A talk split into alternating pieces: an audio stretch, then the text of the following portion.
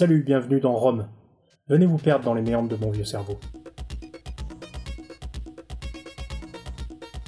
Alors déjà, euh, l'idée derrière euh, Rome, Randall Old Memories, c'est de vous raconter des anecdotes venues du fond des temps.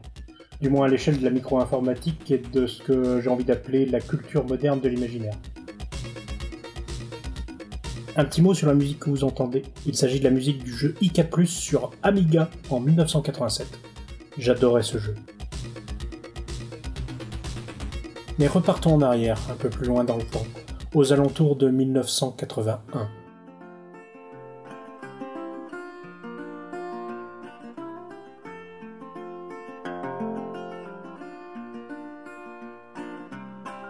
À cette époque, les micro-ordinateurs commençaient à rentrer doucement dans les foyers. Le plus célèbre d'entre eux à l'époque, c'était le Sinclair ZX81. C'était un ordinateur qu'on pouvait commander en kit histoire de l'avoir pour un peu moins cher, aux alentours de 1000 francs quand même.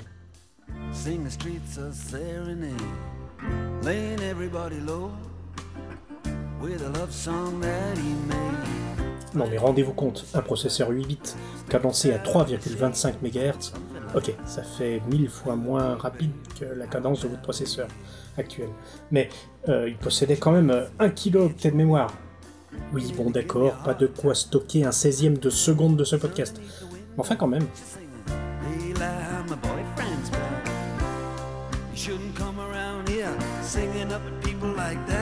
Et puis une fois branché sur la télé via le câble d'antenne, si je me souviens bien, il possédait un simple affichage noir et blanc, texte, du plus bel effet. Alors imaginez le bon technologique quand arriva chez moi le fameux TI-99 4A.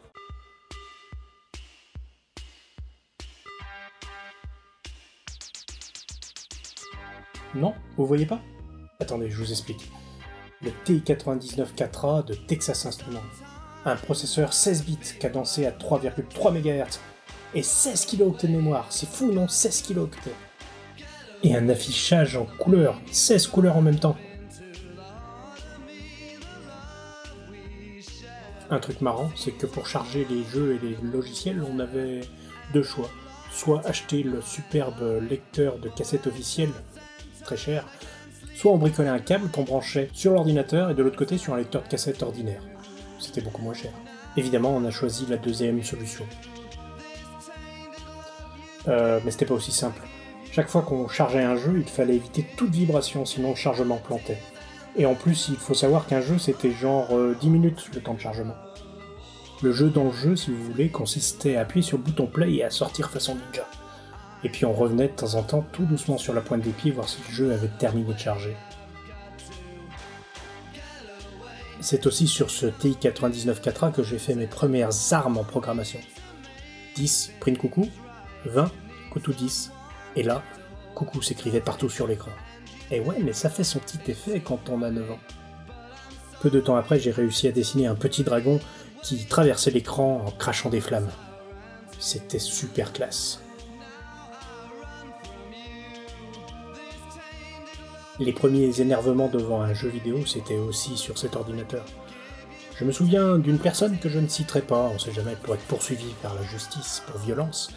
Cette personne donc euh, avait violemment frappé le clavier avec son poing à cause d'une défaite.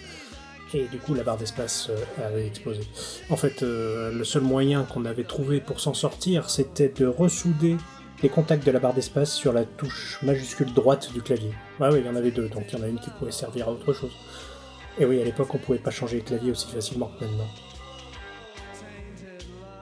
Oh, il y aurait encore plein de choses à dire sur le TI-99 4A.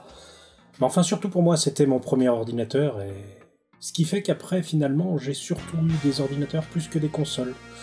Et ma vie de gamer a vu passer beaucoup d'ordinateurs. Mais ça, c'est une autre histoire qu'on verra peut-être une autre fois. À bientôt.